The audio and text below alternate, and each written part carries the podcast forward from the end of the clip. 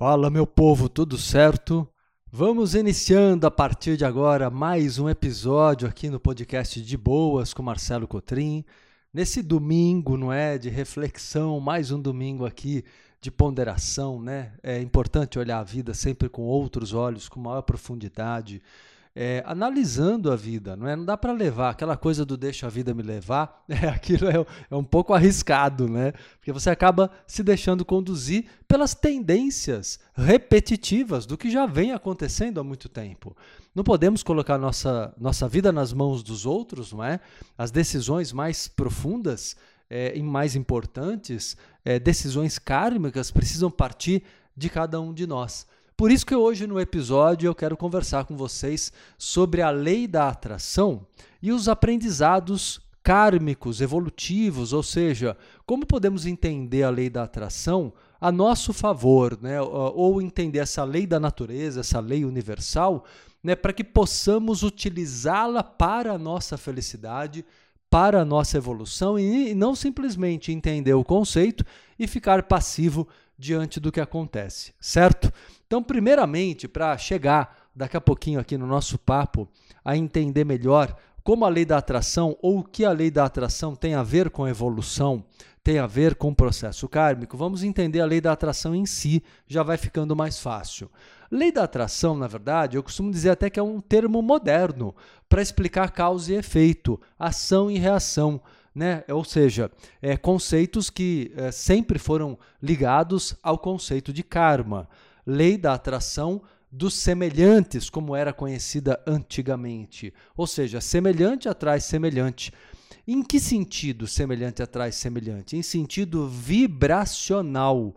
Ou seja, não tem a ver com personalidade. Você pode ter do teu lado, em relacionamentos íntimos até, pessoas bastante diferentes, mas a vibração ali está parecida. Por exemplo, alguém que chega na tua vida, ainda que tenha uma personalidade bastante diferente, Geralmente, na hora que ela chegou na tua vida, ou ela está vibrando no medo, como você estava vibrando, ainda que as respostas ao medo fossem diferentes.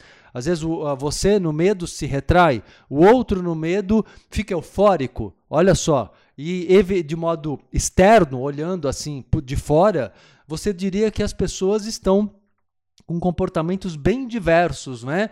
Comportamentos até sim, mas sentimentos iguais que geram possivelmente respostas diferentes dentro do perfil psicológico de cada um, ok? E o que conta na lei da atração, portanto, é a vibração dos sentimentos, é a vibração emocional. Então, a causa não é uma ação. Olha, isso eu quero corrigir. Né? Ou seja, o karma, na verdade, que podemos colocar aqui até como um sinônimo da lei da atração, porém bem compreendido, não é a ação que gera a reação no sentido físico, externo. As pessoas às vezes olham o próprio conceito de karma, que é espiritual, de um modo muito materialista e querem achar que o que você faz e o que você fala né, vai ter necessariamente uma consequência kármica. Não é bem assim. O principal não é o que se faz e o que se fala, por incrível que pareça. Né? Ou seja, o principal é o que se sente. O sentimento é o fator determinante na lei da atração, portanto, o sentimento é a grande causa que gera no mundo o efeito, a, a materialização daquele sentimento. Então, isso, olha, vou dizer para você, é, é quase matemático. Cada tipo de sentimento, cada tipo de emoção, de fato vai causar um resultado, vai materializar um tipo de situação ao nosso redor. Então, estudar a lei da atração, galera, eu sempre falo, isso vai ser ensinado nas escolas para as crianças um dia. Acho que já está começando, eu vejo com na escola que eu tenho, que é para adultos, né, o Espaço Entre Vidas, mas eles já estão repassando para os seus filhos e de vez em quando até crianças, adolescentes se interessam tanto pelo assunto que os pais trazem pedem autorização e trazem para estudar no próprio espaço Entre Vidas, tamanha importância que tem. Imagina só se todos nós tivéssemos começado nossas vidas já com esse conhecimento, não é verdade? E se não, tudo bem, né? Tá na hora agora você está escutando esse podcast para aprender, para melhorar a tua vida, para renascer, né? O que importa é que agora você está crescendo, daqui para diante tudo pode se desenvolver de maneira mais lúcida, né? Então entendendo que a lei da atração é sim a causa e efeito, mas partindo do sentimento, aí começamos a entender a, a, a lei da atração dos semelhantes. Ou seja, é, nós atraímos pessoas em vibrações emocionais parecidas, ok? Vibrações emocionais semelhantes.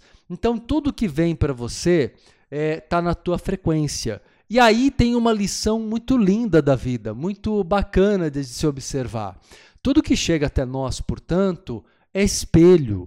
É para mostrar para você é, o que está acontecendo dentro de você. Eu digo que a vida é muito didática. A vida é muito didática, ela tem um jeito de ensinar muito fácil, na verdade, que as pessoas não têm é preparo mínimo para compreender. Mas a vida ela é muito clara, né? Não enxerga quem não quer ou não teve base para isso também, né? Então, na verdade, é, é quando você para para observar o que você atraiu para você, né? Aí você precisa aprender a tirar lição, lição kármica daquilo. Né? Qual é a lição a ser aprendida? Essa é a primeira grande pergunta que eu faço para você, que você deve fazer para si mesmo quando nota as dificuldades surgindo na tua vida, no campo familiar, amoroso, profissional, financeiro, na saúde, né? na própria espiritualidade. Qual é a lição que eu tenho que aprender com isso, ou com essa pessoa, ou com essas pessoas? Qual é a minha lição? Há uma lição a ser aprendida. Não adianta simplesmente evitar. Então, existem dois grandes erros que as pessoas cometem, não é? Quando surge na vida uma experiência pela lei da atração, uma experiência kármica a ser vivenciada. Uh, o primeiro grande erro é você simplesmente evitar, gerando um preconceito, né? ou seja, criando uma visão negativa, por exemplo, de um tipo de pessoa, um tipo de personalidade. Aí você, se você é uma pessoa, por exemplo, muito regrada, disciplinada, organizada, né? E aí você tem do teu lado um irmão, uma irmã, sei lá, ou começa a namorar com alguém que você logo em seguida percebe que é uma pessoa muito desorganizada, muito caótica, né? Ela tem um perfil bem intuitivo, talvez até muito criativo. Tudo tem um lado bom mas também tem um, um, lado desorganizado, bagunceiro, que te incomoda muito, você se irrita muito com aquilo, né? Deixa, como se diz, a toalha molhada no sofá, na cama, deixa sapato espalhado para tudo que é canto. Aí você fala assim: puxa, isso me irrita muito, eu não quero conviver com esse tipo de pessoa, né? Ok, é teu direito não querer conviver, mas tem um aprendizado ali. Eu vou pegar esse exemplo que eu estou dando como um exemplo padrão, né? mas vale para tantas outras situações. O que, que aquela pessoa é, é, tem para te ensinar? Talvez você diga assim: ah, nada, porque ela está agindo errado, ela está muito bagunceira, ninguém progride dessa forma. Eu acho que o jeito certo é respeitar o espaço do outro e ser muito organizado. Será que você não está no exagero desse seu comportamento? Possivelmente sim. Talvez você esteja no exagero e aí mostra que você está sentindo medo. Existe um medo no teu comportamento que é o medo talvez da crítica, né? Ah, vai que eu ajo de uma forma, sei lá, se na infância você foi muito cobrado, muito exigido, e aí você procura hoje corresponder, né? Então você procura agir de uma maneira muito cuidadosa para não deixar nada fora do lugar, né? não atrasar um segundo nos horários. Né? né? Que bom, de um lado é bom, claro, você não está errado em procurar fazer as coisas corretamente, em parte. Em outra parte, talvez isso gere um sofrimento, seja um exagero, é, quando você percebe que não consegue lidar com esse lado dos outros. E o que você teria a aprender com o outro? Certamente você tem o que ensinar. Né? Então, se você, por exemplo, começa a ter um relacionamento afetivo, se apaixona por uma pessoa que é bem diferente de você nesse aspecto, certamente você tem algo a ensinar, a pessoa também tem o que aprender com você. Daí vem o mecanismo da projeção de personalidade, não é? é vocês são diferentes e um tem o que ensinar para o outro. E o que a pessoa bagunceira, desorganizada tem para te ensinar? Possivelmente um jeito mais, literalmente mais relaxado de levar a vida, um jeito mais solto, né? É, é, repito, não estou dizendo que a pessoa esteja totalmente certa, mas em grande parte ela pode ter possivelmente uma naturalidade maior para lidar com as coisas, um pouco mais de espaço, enquanto você não se dá espaço nenhum. Você é uma pessoa muito que se restringe muito, muito fechada no teu universo, muito controladora. E o outro talvez seja o oposto, uma pessoa que talvez até perca oportunidades na vida porque perde o controle sobre tudo, porém é uma pessoa mais aberta, mais talvez com relacionamentos afetivos mais profundos, porque ela se abre mais para os outros, talvez mais criativa, porque ela tem uma visão não linear na vida, ela tem um perfil psicológico mais intuitivo, não é? Isso também é muito bom para ela, que na vida profissional dela, nas escolhas dela, ela pode seguir um caminho utilizando isso como dom, não é? Vai ter que aprender uma parte do que você tem para ensinar, que é a ordem, a organização, a disciplina, mas tem uma grande parte disso que ela não, não, não também não tem que se submeter, não, senão ela vai perder o melhor dela. E você talvez tenha que aprender um pouco com ela, não é? A ser mais solto, mais relaxado, mais flexível com as coisas que não dão certo ou com as coisas que têm que ser mudadas, às vezes até de última hora. Por quê? Porque às vezes a programação ela não está respeitando os teus sentimentos ou teu, até o teu bem-estar ou não naquele dia não é? Então, as tuas intuições, a sua, até sua mediunidade, né? Sua capacidade de perceber coisas além, é, sua, né? Seus sexto sentido, sétimo sentido, oitavos sentidos que podem te dar às vezes informações além do visível, além do concreto. E às vezes mudar uma programação pode ser uma coisa saudável também, ainda que no princípio não haja uma explicação clara para isso. O que eu quero dizer é que nós não temos que seguir regras rigidamente. Podemos nos abrir para mudanças, não é? Então, nesse exemplo, o que, que eu quero dizer para você? Se envolver é muito importante com as pessoas. Se envolver é muito importante. Na lei da atração, cada pessoa que chega perto de nós tem algo para nos ensinar. Agora, claro que você também precisa se desenvolver. Olha como a palavra desenvolvimento contém a palavra envolvimento. Ou seja, só, tem uma frase que eu digo muito no meu trabalho que é assim: só se desenvolve quem antes se envolve. Então eu preciso me dar a chance de olhar para o outro né, com maior apreço, com maior nível de estima, valorização, para ver o que o outro tem para me ensinar. Se chegou tão perto de mim, dentro da lei da atração, algo tem para me ensinar. Às vezes, até você tem uma pessoa perto de você.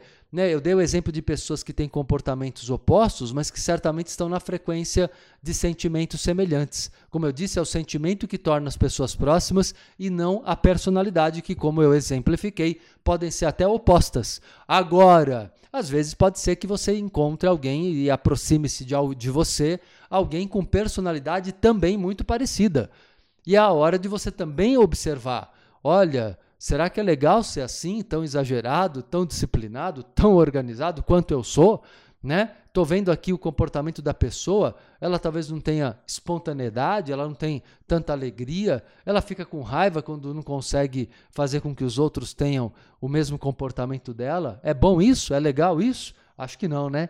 Acho que temos que ter é, é, maior é, liberdade, né? um pouco mais de flexibilidade. Isso é bastante importante.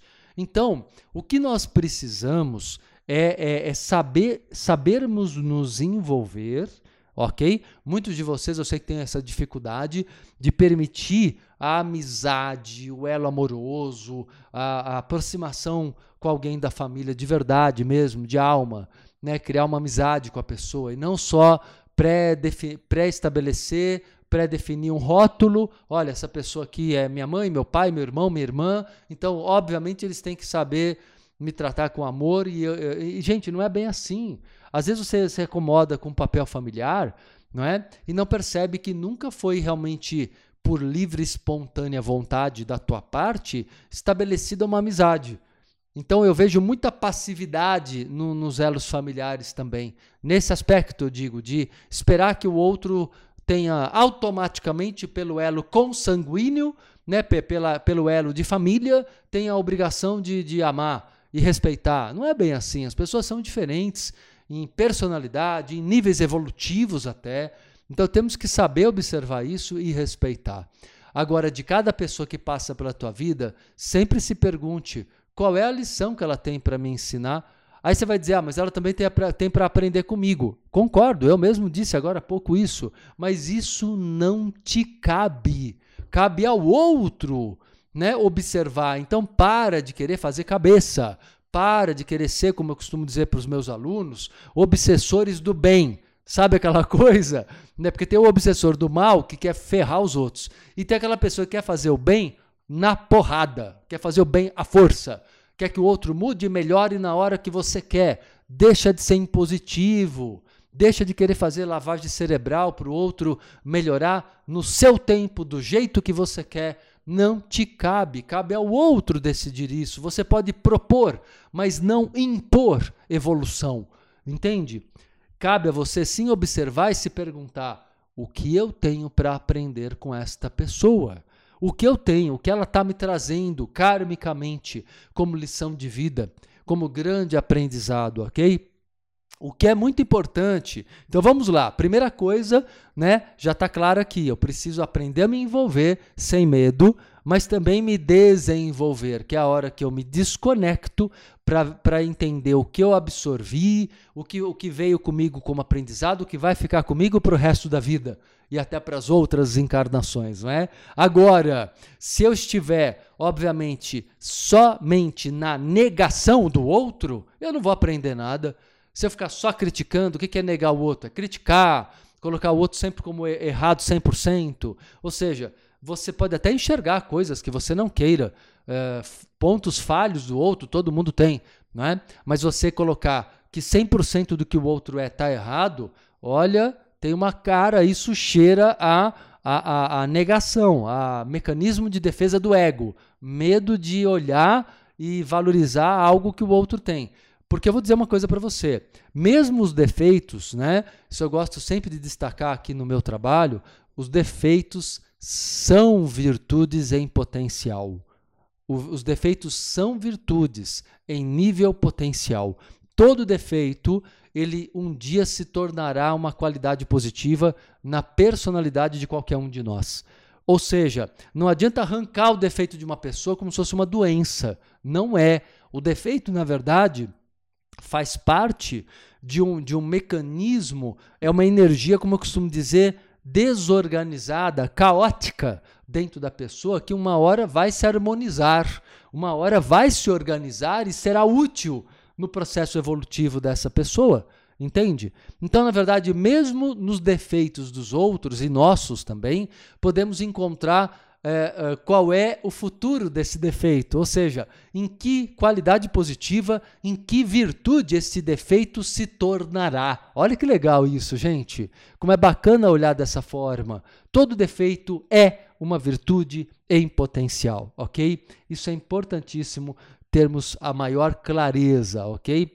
Então, na realidade, é, é, o que eu tenho que entender que quando as coisas chegam para mim, né? É, é, e aí eu vou acrescentar mais uma frase do meu trabalho que também acho que vai ajudar você a refletir sobre esse tema de hoje, da lei da atração e os aprendizados kármicos, né? Quando as coisas chegam para você, elas têm uma lição para te dar, não é? Agora, se algo chega para você, você está fora de si, você está fora do seu equilíbrio, não é? E isso não sai da tua vida, ou seja, você se envolveu e não se desenvolveu, significa que você está, por algum motivo negativo, preso.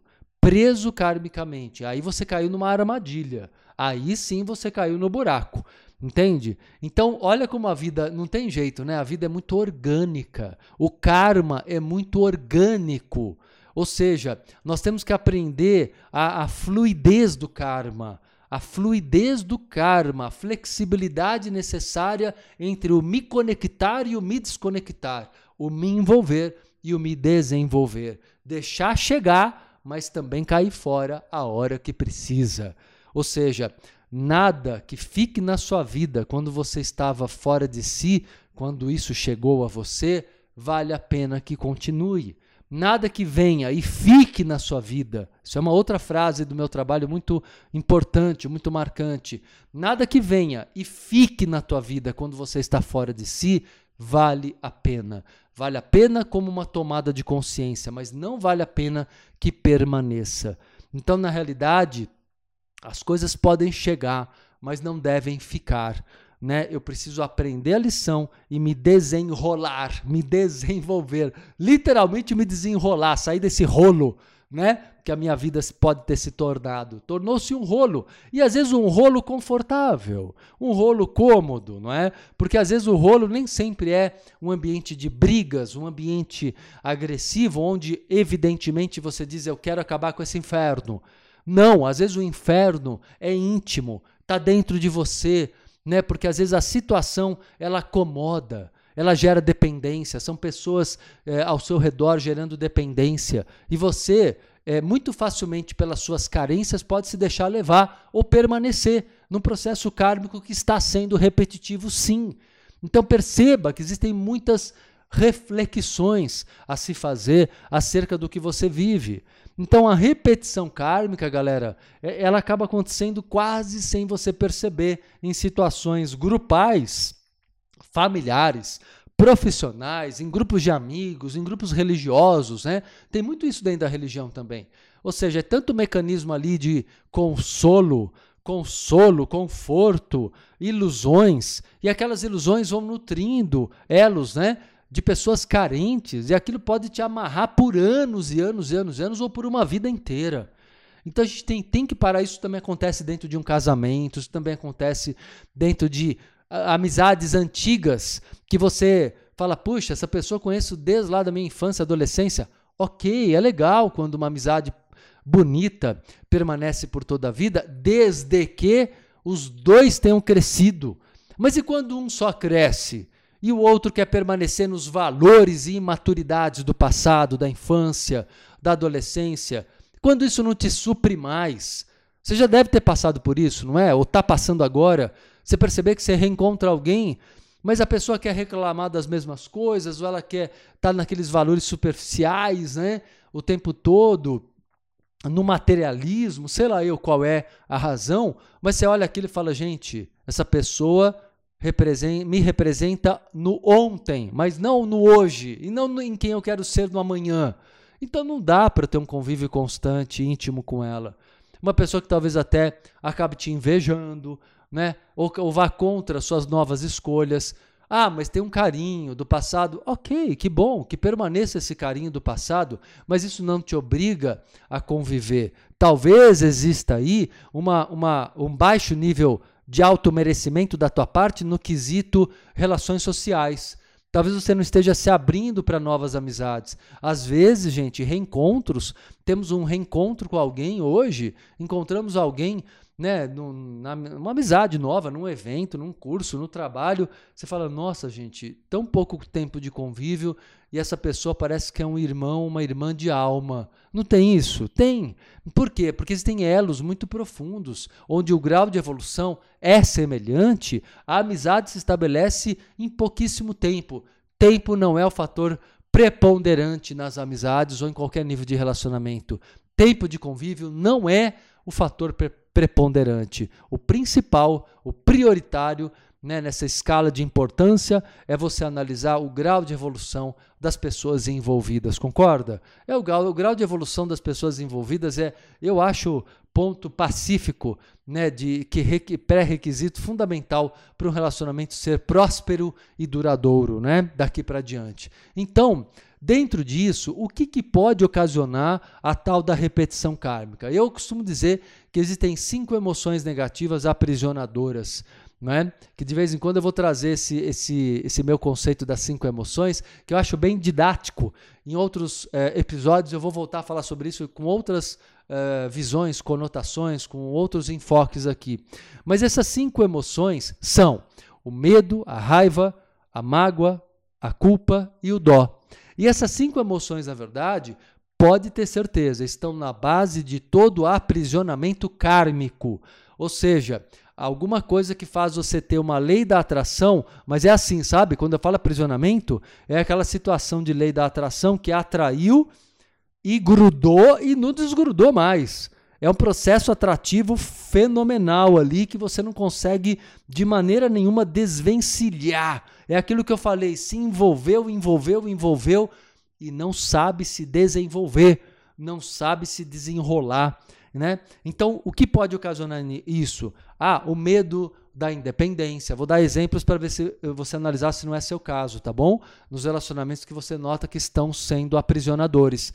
Medo da sua independência é uma possível causa. Medo de magoar outra pessoa também. Você está assumindo responsabilidade que não é sua.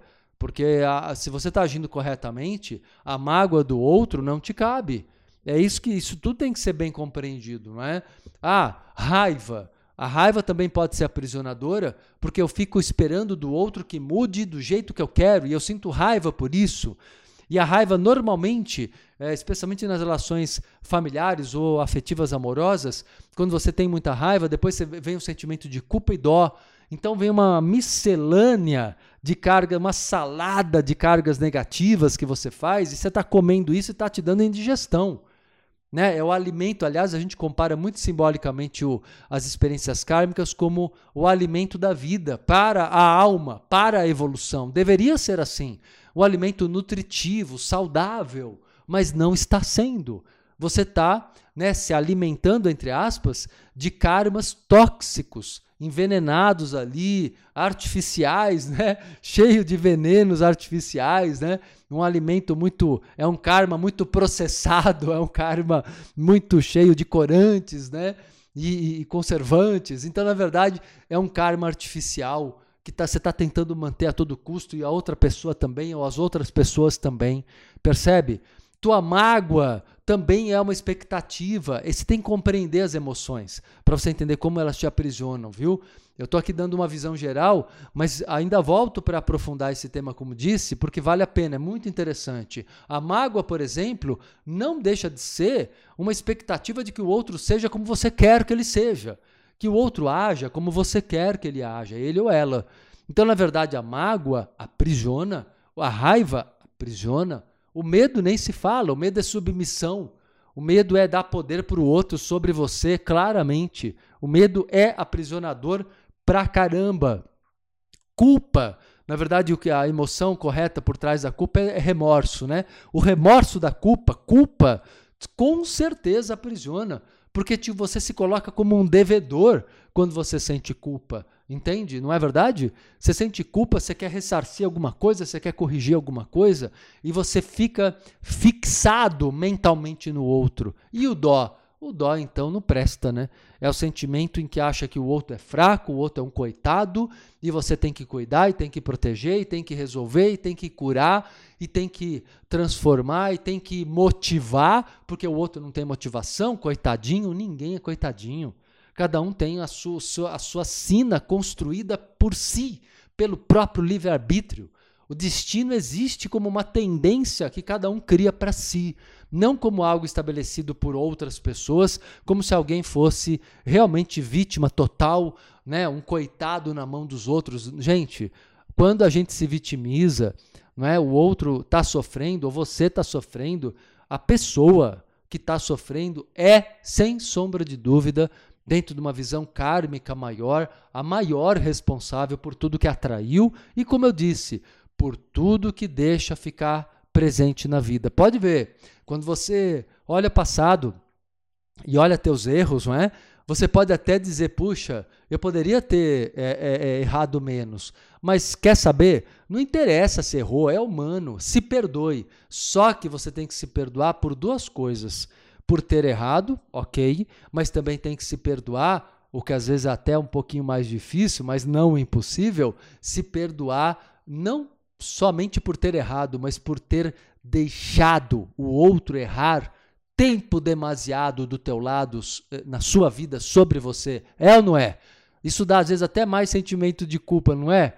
Você falar assim, ou raiva, raiva de si mesmo, né? A culpa não deixa de ser uma raiva de si mesmo, de falar, putz, por que que eu deixei essa criatura tanto tempo na minha vida, fazer tanta merda na minha vida? Por que que eu não resolvi logo isso? Então tem que se perdoar. É você é humano, fez o que sabia, usou a sabedoria que tinha, no grau de, de consciência que possuía, tudo bem. O que importa é agora você ter uma outra postura de vida, acordar para o presente e futuro, né? E para o renascimento que eu espero que esteja acontecendo agora que esse episódio né, do podcast de boas esteja te ajudando, te inspirando, te motivando a uma transformação não é? Porque eu acho que tem conteúdo legal aqui, bem bacana para que isso aconteça, tá bom? Então, libertação kármica é a libertação dessas cinco emoções, é através do perdão, do auto perdão, um perdão inteligente, que eu volto a explicar com mais detalhes aqui em outros episódios, mas é um perdão psicológico, onde você tira o poder do outro, resgata o poder, na sua mão, se dá a chance de um renascimento, aceita a sua humanidade, a humanidade do outro. É por aí que o perdão inteligente funciona e funciona muito bem para o rompimento dos karmas negativos, onde você, apesar de ter se envolvido, né, não tenha medo de se envolver, mas tenha a, a autonomia, a, a autoestima, o automerecimento, o auto-amor de entender a hora de se desenvolver. Isso é o que fará com que você olhe sua vida e fala tudo vale a pena, tudo vale a, a experiência, né? Porque de tudo eu estou tirando grandes, grandes aprendizados kármicos. Beleza, galera? Acho que valeu, né? Nossa, nosso episódio de hoje aqui. Me sigam aqui no Spotify, ok? Ou nos, nos, outros servidores aqui que você, que você acompanha. Não deixe de me dar o feedback. Vou pedir a você o feedback do episódio de hoje sobre a lei da atração e os aprendizados kármicos lá no Instagram ou no Facebook, pode ser? Vai lá no Instagram, procura lá por é, Marcelo Cotrim Oficial no Instagram, ou então é, Marcelo Cotrim na fanpage do Facebook, tem lá o banner desse episódio. Coloca ali o que você achou, se você curtiu, se te ajudou, siga aqui e espalhe aí a galera, para os amigos nas redes sociais sobre o De Boas com o Marcelo Cotrim, tá bom? Grande abraço a todos vocês e até o próximo domingo com mais um episódio para te inspirar, para te motivar, para te ajudar a viver melhor. Grande abraço e até lá.